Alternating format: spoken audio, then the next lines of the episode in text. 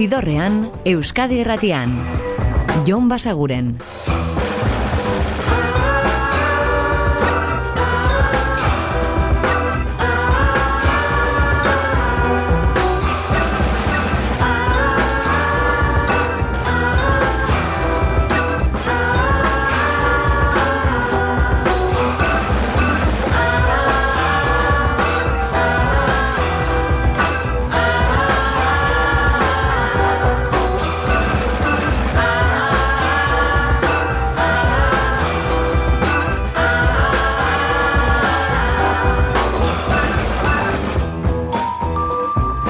Gabon eta ongi etorri zidorrean zaudete. Prest, beste bain ere, bideztu eta musikatu hauetan barneratzeko badakizue gonbidatuta zaudetela eta soinu banda gure eskuz dezakezuela.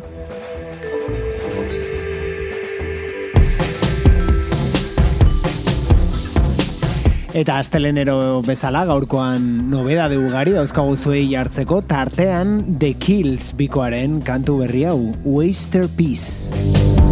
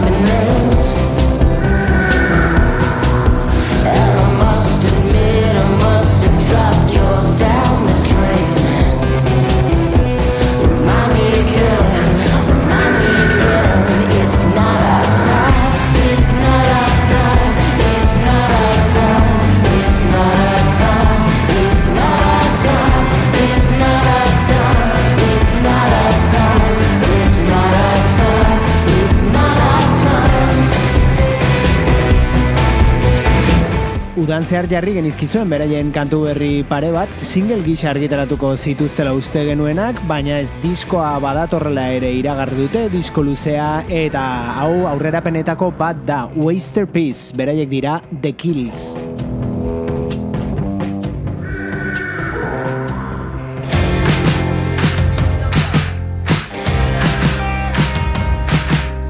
Eta beste itzulera bat, sortzi urteren ondoren disko berriarekin bueltatuko baitira The Libertines, All Quiet on the Eastern Esplanade izango dizen album horrek, eta hau aurrera pena da, Run, Run, Run.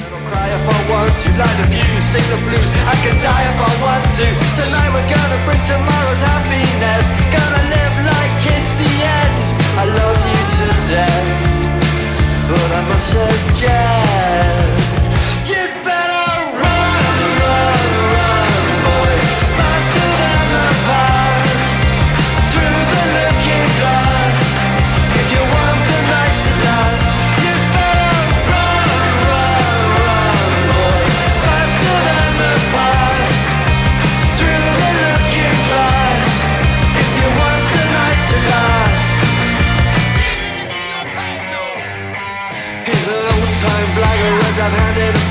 still knows the streets of Camden like the back of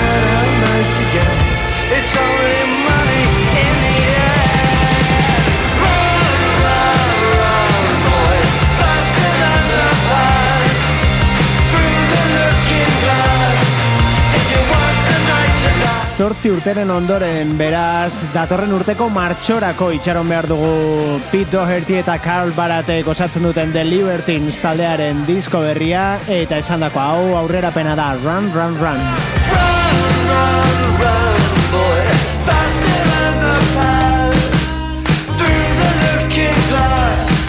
If you want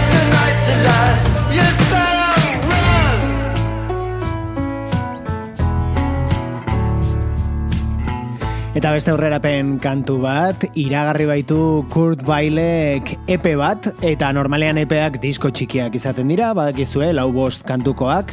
Ba, bueno, kasu honetan, ordubeteko iraupena izango duen epea da. Kurt Bailek ezin zuen gauza normal bat edo ohiko batekin. Eta bertan zer aurkituko dugun, ba, dirudien egongo dira moldaketa ugari, gonbidatu berezi, bereziekin, eta bere ibilideko kantu batzuen grabaketa berriak, eta baita abesti berriak edo argitaragabeak ere. Eta hori da honen kasua, Another Good Year for the Roses. Possessed like the devil like myself Now sing with the man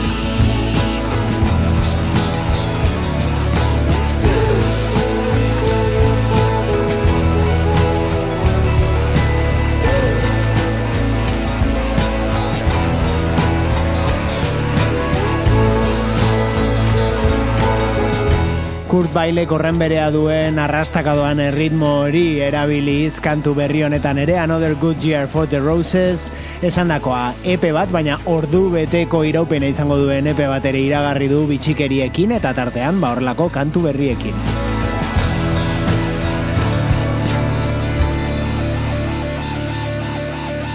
Eta bi kantu berrirekin etorri zaizkigunak lamiak donostiarrak dira.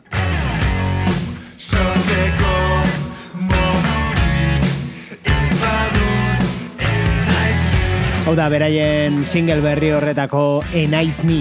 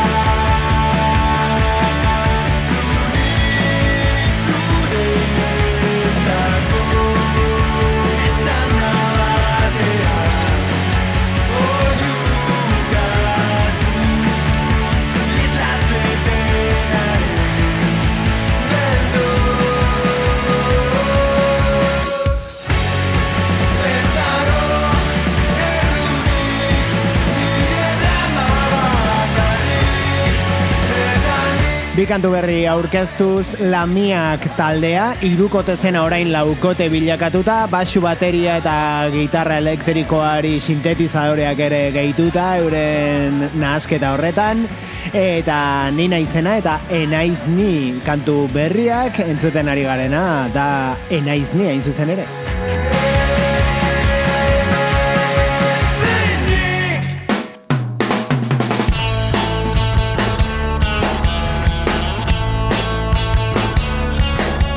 Eta lehentxoago esan dizuegu Kurt Bailek plazaratuko duela babitxikeri ez osaturiko disko berri bat eta hori egin dutena ja da, ja da argitaratu dutenak Superchunk dira eta tartean adibidez The Cure taldearen kantu honen moldaketa In Between Days.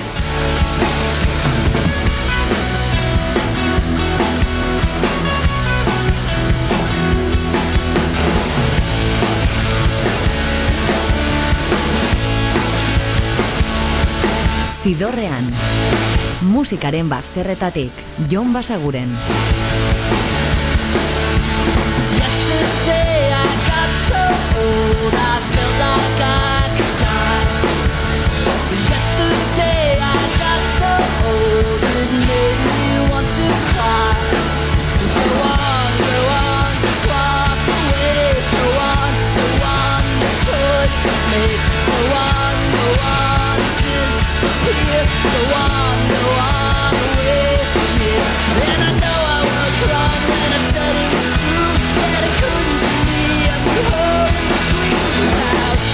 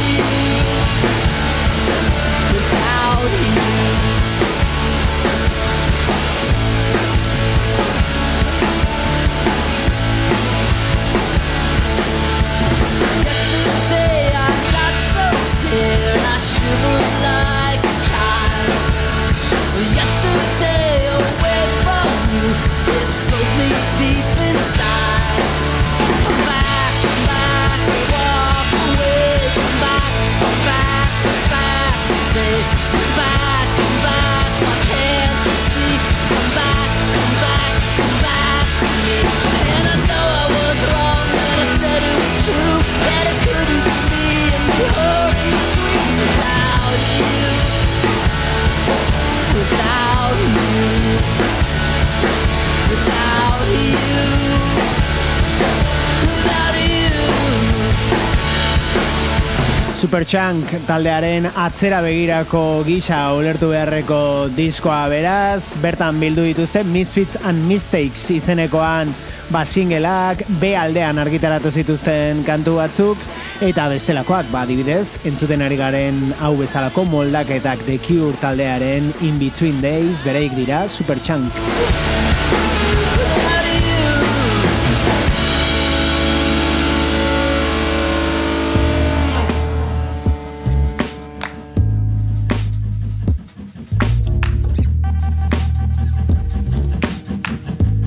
Eta honekin Chet Fakerren disko berriarekin iritsiko gara gaurko ibilbidearen erdigunera, oda Low.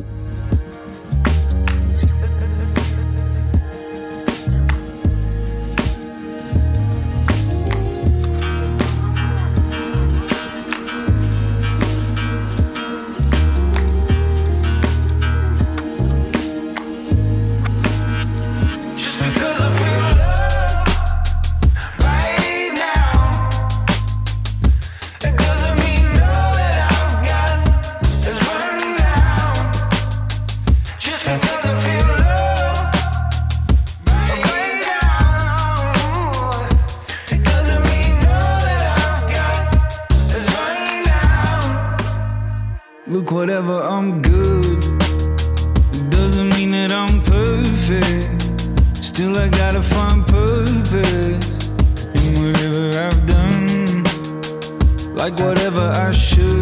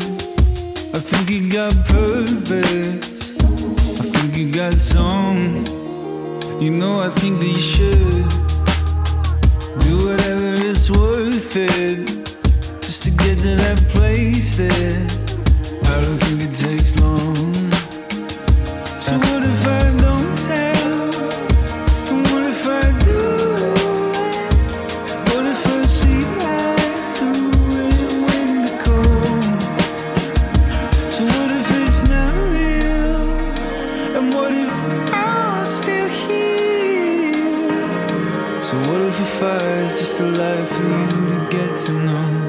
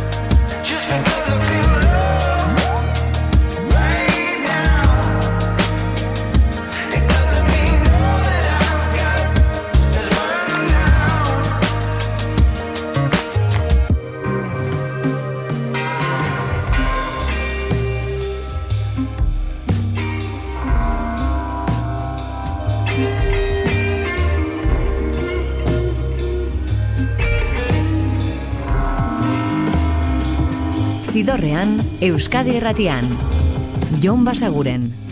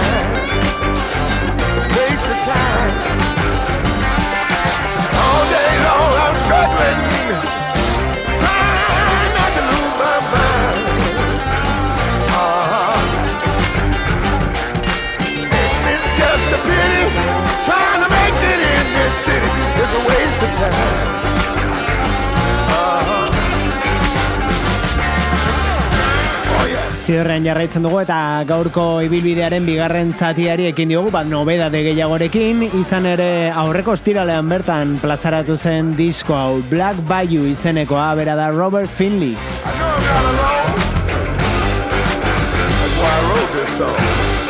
Easy Sound zigilloarekin eta horrelako kantu bikainekin Waste of Time du izena honek Robert Finley. You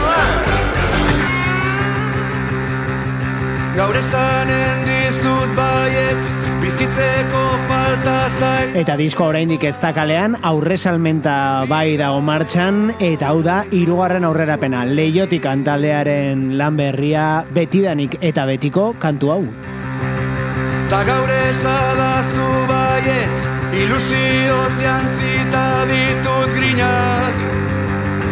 Amets guztiak zurekin.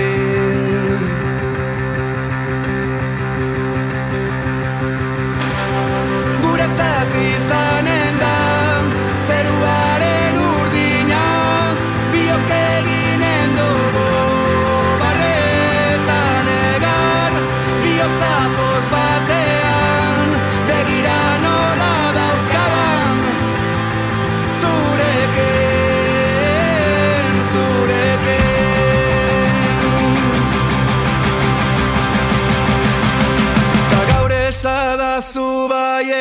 Ardo beltz apur batekin maitia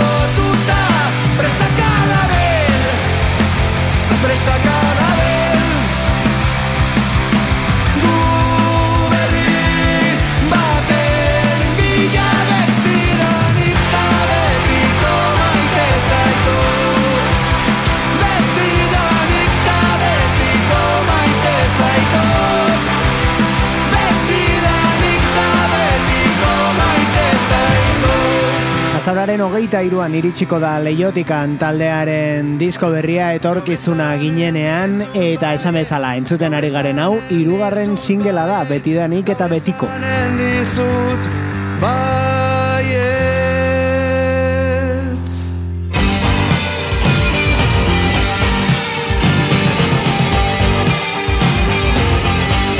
Eta hau dagoeneko kalean da The Gaslight Anthem New Jerseyko taldea Bueltan History Books izeneko diskoarekin eta Spider Bites izena du kantu honek.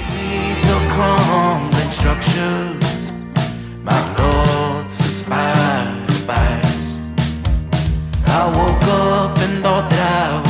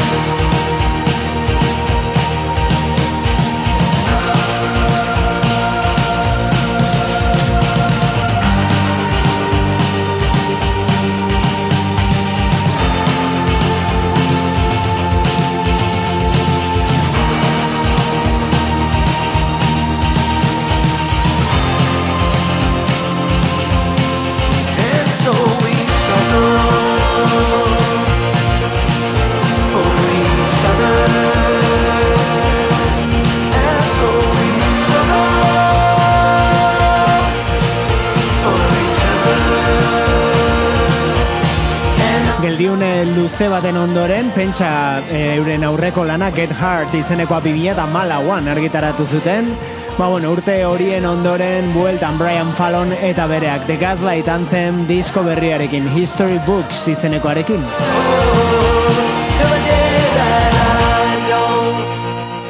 Disko berriarekin, baina eragin zaharrekin esango dugu, ze hor dago punk rockaren eragin hori eta baita herrikide duten Bruce Springsteenena ere, The Gaslight Anthem. Aurrera orain hauek dira Grand Daddy,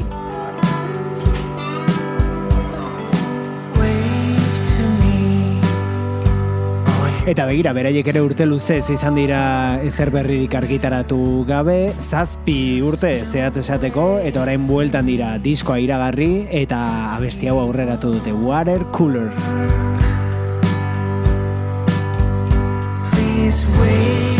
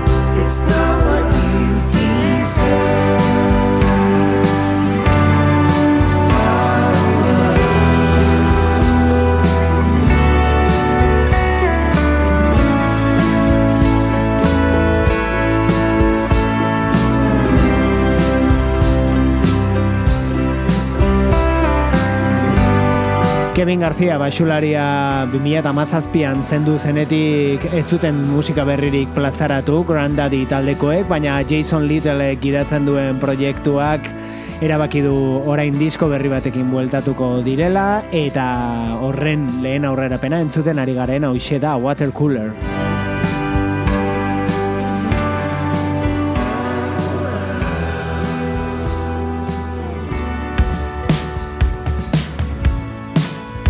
Eta estatu batuetan segiz, aurreko astean ere aditzen ibili ginen disko berrietako bat Ozarker lanarekin itzuli da Israel Nash.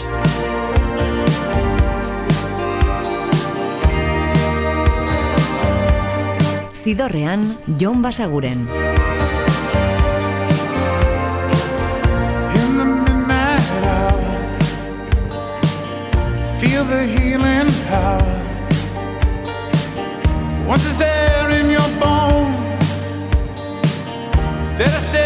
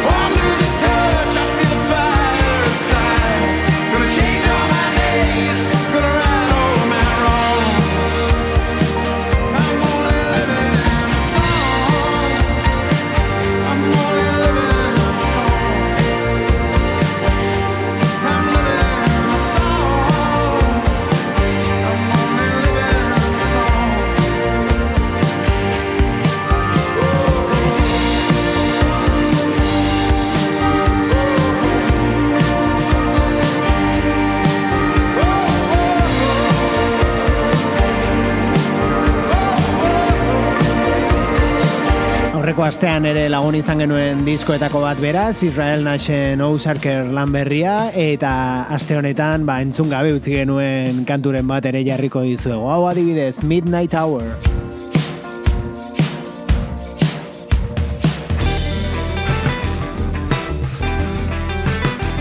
Eta izue argitaratu berri den disko bat orain, badakizue Beñat Asiarik, Julen Asiarik eta Joseba Irazoki kosatu zutela, ba hasiera batean Robi Baixo musikariaren omenezko proiektua izango zena, baina gerora beste dimentsio bat ere hartu zutena, Baixoan lana zari gara, ba bueno, bueltatu dira, bigarren bat osatu dute, Baixoan bi deitu diotena, eta dagoeneko kalean, eta bertatik ari gara entzuten, ene ardiekin.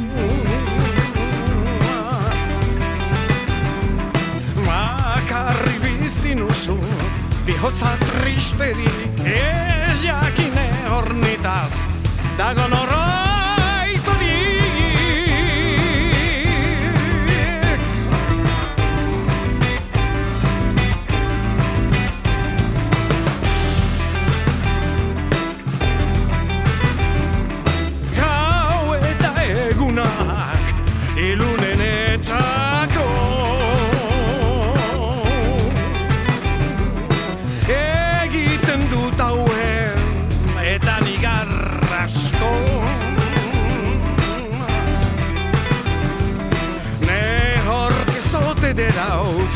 Eginen kasurik Enagoke hain bakar Sangrinez beteli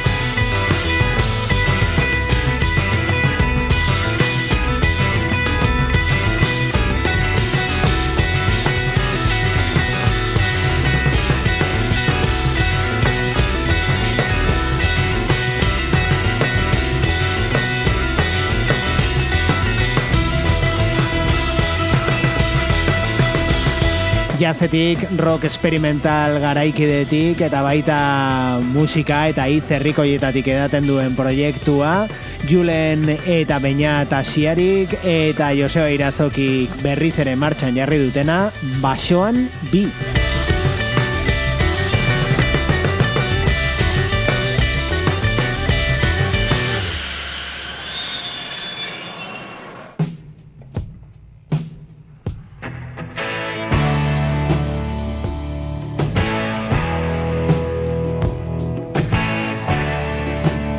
Eta klasiko bat ekarri dizuegu orain, hau da Joe Walsh eta bere In the City.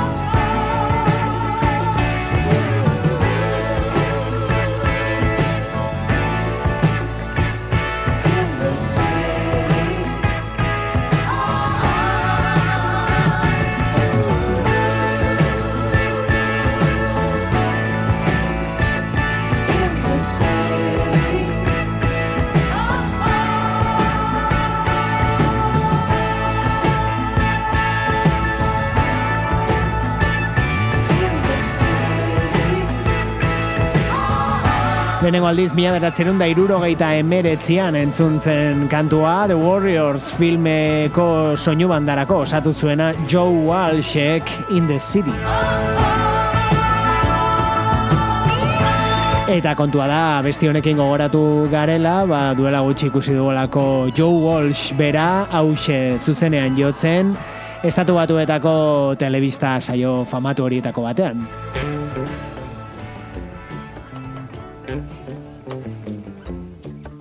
Eta horrek eraman gaitu gogoratzera duela gutxi jarri genizuela hemen, hain zuzen ere Joe Walshek Glenn Schwartzekin batera egindako kantu berri hau edo berriki argitaratu hau, Daughter of Zion. daughter Cheyenne